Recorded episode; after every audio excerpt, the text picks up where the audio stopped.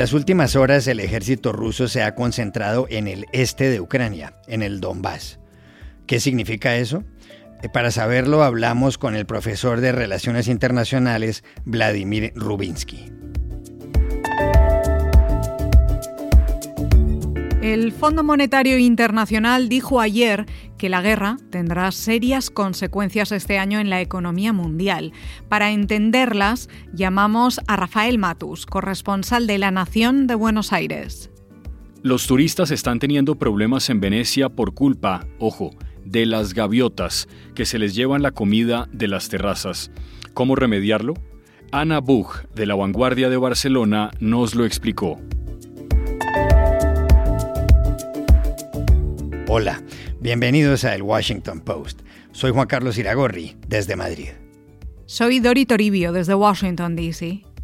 Soy Jorge Espinosa, desde Bogotá. Es miércoles 20 de abril y esto es todo lo que usted debería saber hoy.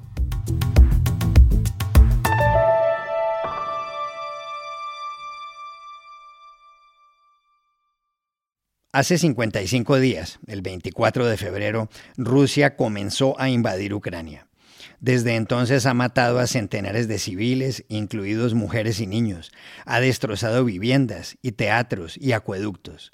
Más de 10 millones de personas han debido abandonar sus hogares. En un momento dado, las tropas de Vladimir Putin llegaron a Kiev, la capital de Ucrania, pero hace tres semanas comenzaron a retirarse. Para entonces, las sanciones de Occidente y el suministro internacional de armas al ejército ucraniano estaban en marcha. Ahora las tropas rusas se han concentrado en el Donbass, la zona oriental de Ucrania, supuestamente para liberar las regiones de Donetsk y Lugansk. Así lo dijo en India Today el canciller de Putin, Sergei Lavrov, para quien este es un momento clave en lo que él llama operación especial. operation in the east of Ukraine uh, is uh, uh, aimed, as was announced from the very beginning, to fully liberate the Donetsk and Lugansk republics. And this operation uh, will, will continue. It is beginning, uh, I mean, another stage of this operation is beginning, uh, and I'm sure this will be uh, a very important moment of this entire special operation.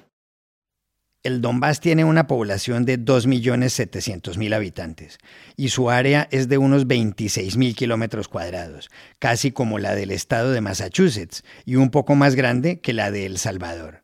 En Donetsk y en Lugansk hay movimientos secesionistas prorrusos. En 2014, esos movimientos declararon la independencia de las dos regiones, bautizándolas como repúblicas populares. El conflicto de tales grupos armados con el ejército ucraniano no ha cesado desde entonces y se ha cobrado al menos 13.000 vidas. ¿Por qué ha concentrado Putin a sus tropas en el Donbass? ¿Qué significa eso? Hablamos ayer con el profesor Vladimir Rubinsky, director del Laboratorio de Política y Relaciones Internacionales de la Universidad ICESI en Cali.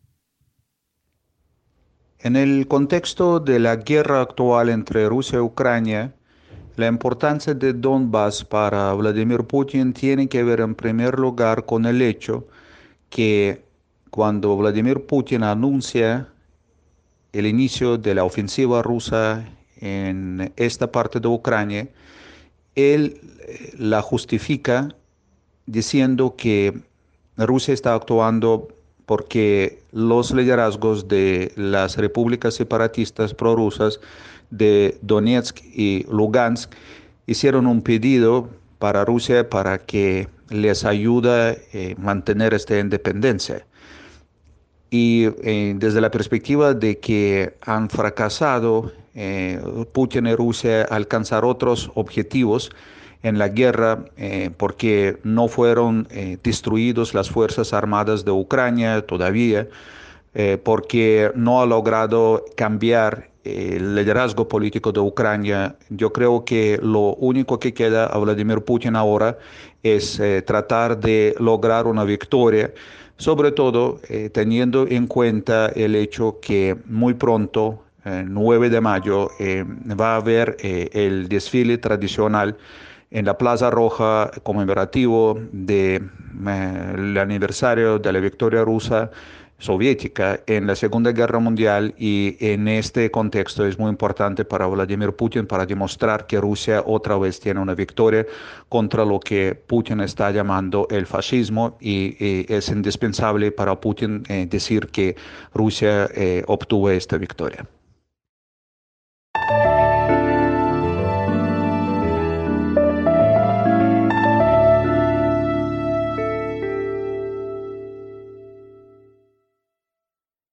Este año la economía global no crecerá el 4,4%, sino el 3,6%, dijo ayer aquí en Washington el Fondo Monetario Internacional. El dato aparece en el informe que publica la entidad en las llamadas reuniones de primavera, que celebra junto con el Banco Mundial. El cálculo inicial, el del 4,4%, se vino abajo por culpa de la guerra en Ucrania, que de acuerdo con el Fondo Monetario afecta al planeta como las ondas de un terremoto. El informe analiza lo que pasa en 143 países, que representan el 85% de la economía mundial. Como es apenas lógico, Espinosa, los dos países más perjudicados son Ucrania y Rusia. Según el Fondo Monetario, la economía ucraniana caerá este año un 35%, una cifra devastadora. La rusa, por su parte, sufrirá una reducción del 8,5%. ¿Cuál es la principal conclusión del informe?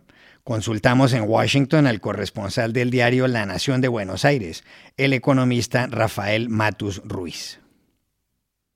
Juan Carlos, el informe que presentó el Fondo Monetario Internacional, que se llama Panorama Económico Mundial, es de alguna manera el informe insignia del organismo multilateral. Ofrece la visión, el panorama, como bien dice su nombre, que tiene el fondo sobre la economía global. Este año, ha sido un informe particularmente difícil de hacer por la enorme incertidumbre que existe respecto hacia dónde va a ir la economía global debido a la guerra en Ucrania. El economista jefe del fondo, Pierre-Olivier Gourinchas, que asumió hace muy poco, dio dos certezas. Dijo que la guerra va a reducir el crecimiento global y va a aumentar la inflación, que es el nuevo flagelo que deben enfrentar las economías avanzadas, las economías emergentes y los países pobres. La directora gerente del Fondo Monetario describió este nuevo contexto mundial como una crisis sobre otra crisis, justo cuando el mundo comenzaba a recuperarse de la pandemia del coronavirus y empezaba a ver cómo lidiaba con el nuevo problema que generó la pandemia, el regreso de la inflación, un problema que ya había sido desterrado hace muchísimas décadas, salvo por algunas excepciones, cae o se enfrenta ante un nuevo conflicto bélico, algo que no ocurría desde la Segunda Guerra Mundial y que además ha generado un efecto dominó que golpea en todo el mundo por la suba de la energía, la suba del petróleo, la suba del gas natural y la suba de los alimentos, que va a golpear sobre todo a los países, a las regiones más rezagadas, las más pobres, donde hay más necesidades, África y América Latina. Los números que presentó el fondo asumen que el conflicto va a permanecer confinado a Ucrania y que las sanciones adicionales a Rusia, que se supone van a venir en las próximas semanas, van a dejar afuera al sector energético. Es decir, que de alguna manera el informe asume que el contexto global no va a empeorar demasiado. Es un supuesto bastante fuerte que hay que ver si efectivamente se traduce a la realidad. El fondo también insistió mucho en la presentación del informe que existe una enorme, altísima incertidumbre sobre el futuro. El problema, creo, central que ha quedado, y esto el fondo lo dijo muy en claro, es que la inflación ahora es un peligro claro y presente para muchos países. El alza de costo de vida, que ya era un problema muy importante, ahora va a ser un problema mucho más serio y como te decía, va a golpear sobre todo a las regiones rezagadas, América Latina, que va a sufrir un fuerte freno en su crecimiento, Brasil va a crecer apenas 0,8%, México va a crecer apenas 2%, la Argentina va a crecer 4%, pero esa cifra seguramente va a ser revisada a la baja, y va a sufrir una mayor hambruna, América Latina y África, las dos regiones eh, donde la guerra en Ucrania, a pesar de que está muy lejos, se va a sentir y va a generar más angustia, más pobreza y más dolor.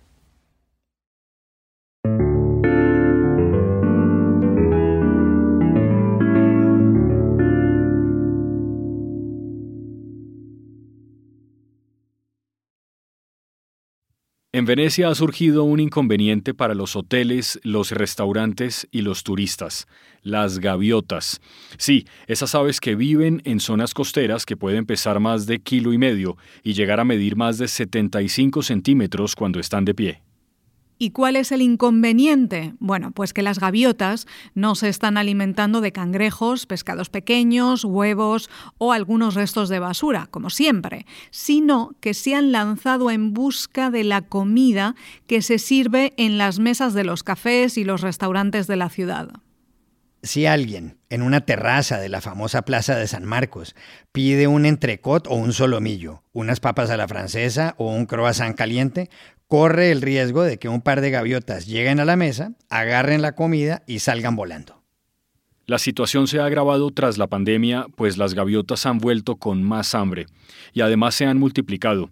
Los expertos dicen que si antes de la cuarentena había unas 400 parejas de gaviotas en Venecia, hoy ya son más de 500.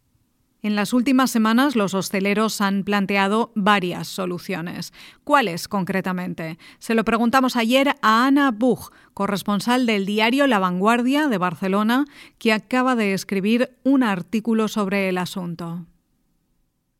La solución que ha llamado más la atención de la prensa es la de dar pistolas de agua a los turistas para ahuyentar a las gaviotas, pero eh, no ha surgido mucho efecto porque parece ser que algunos turistas se las llevaban a casa como si fueran souvenirs de Venecia o hasta en alguna terraza los niños jugaban con ellas y eh, molestaban con el agua al resto de los comensales. En el Hotel Mónaco, por ejemplo, eh, se han decantado por dar pulverizadores parecidos a los de regar las plantas para que los camareros sean quienes rocien directamente a las gaviotas. También han probado un falso búho que giraba otra vez sin mucho efecto. El problema es tan grave que la Asociación de Hoteleros de Venecia eh, se ha, organizado un ah, seminario junto a una empresa de desinfecciones para aprender técnicas para espantar a estos animales. Por ejemplo, discos con olor a ajo que resulta ser un olor que no soportan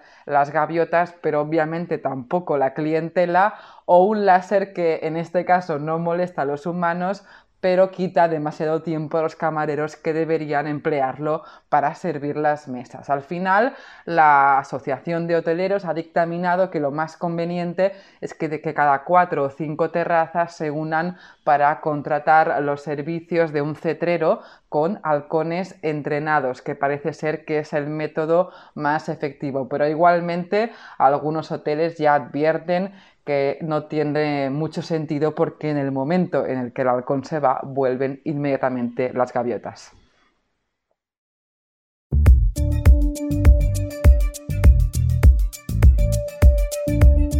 Y estas son otras cosas que usted también debería saber hoy.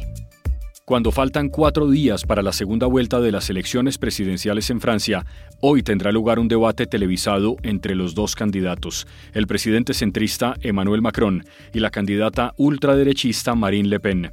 Según los sondeos del Instituto Francés de Opinión y de Opinionway, Macron alcanzaría entre el 55 y el 56% de los votos, mientras Le Pen estaría en el 45. Hace cinco años, en la segunda vuelta, Macron consiguió el 66 y Le Pen apenas el 34. El primer ministro británico Boris Johnson se disculpó ayer ante el Parlamento por haber asistido a una fiesta para celebrar su cumpleaños en Downing Street en junio de 2020, pese a las restricciones por la pandemia.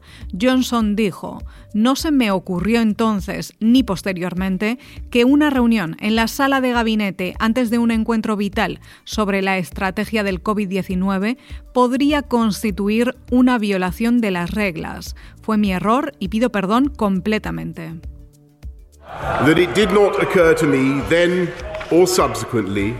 That a gathering in the Cabinet room just before a vital meeting on COVID strategy could amount to a breach of the rules. I repeat, that was my mistake, and I apologize for it unreservedly. Johnson, que la semana pasada pagó una multa de 50 libras, unos 66 dólares, a la policía por esa celebración, enfrentó críticas desde la oposición laborista y desde sus propias filas conservadoras. El Parlamento votará el jueves si le abre una investigación. El Código Parlamentario establece que un primer ministro debe dimitir si se demuestra que mintió al Poder Legislativo. El diario The New York Times anunció ayer a su nuevo director. Se trata de Joseph Kahn, Joe Kahn, de 57 años, que reemplaza a su jefe inmediato, Dean Baquet, el primer director afroamericano del periódico fundado en 1851. Kahn estudió en Harvard, donde fue presidente del diario universitario The Crimson, ha sido corresponsal en la China y ha recibido dos veces el premio Pulitzer los medios de The New York Times Company superaron en febrero los 10 millones de suscriptores. Y aquí termina el episodio de hoy de El Washington Post, El Guapo. En la producción estuvo Cecilia Favela. Por favor, cuídense mucho. Y pueden suscribirse a nuestro podcast en nuestro sitio web, elwashingtonpost.com, seguirnos en nuestra cuenta de Twitter, arroba el post, y también nos encontrarán en Facebook buscando el Post Podcast. Chao, hasta la próxima.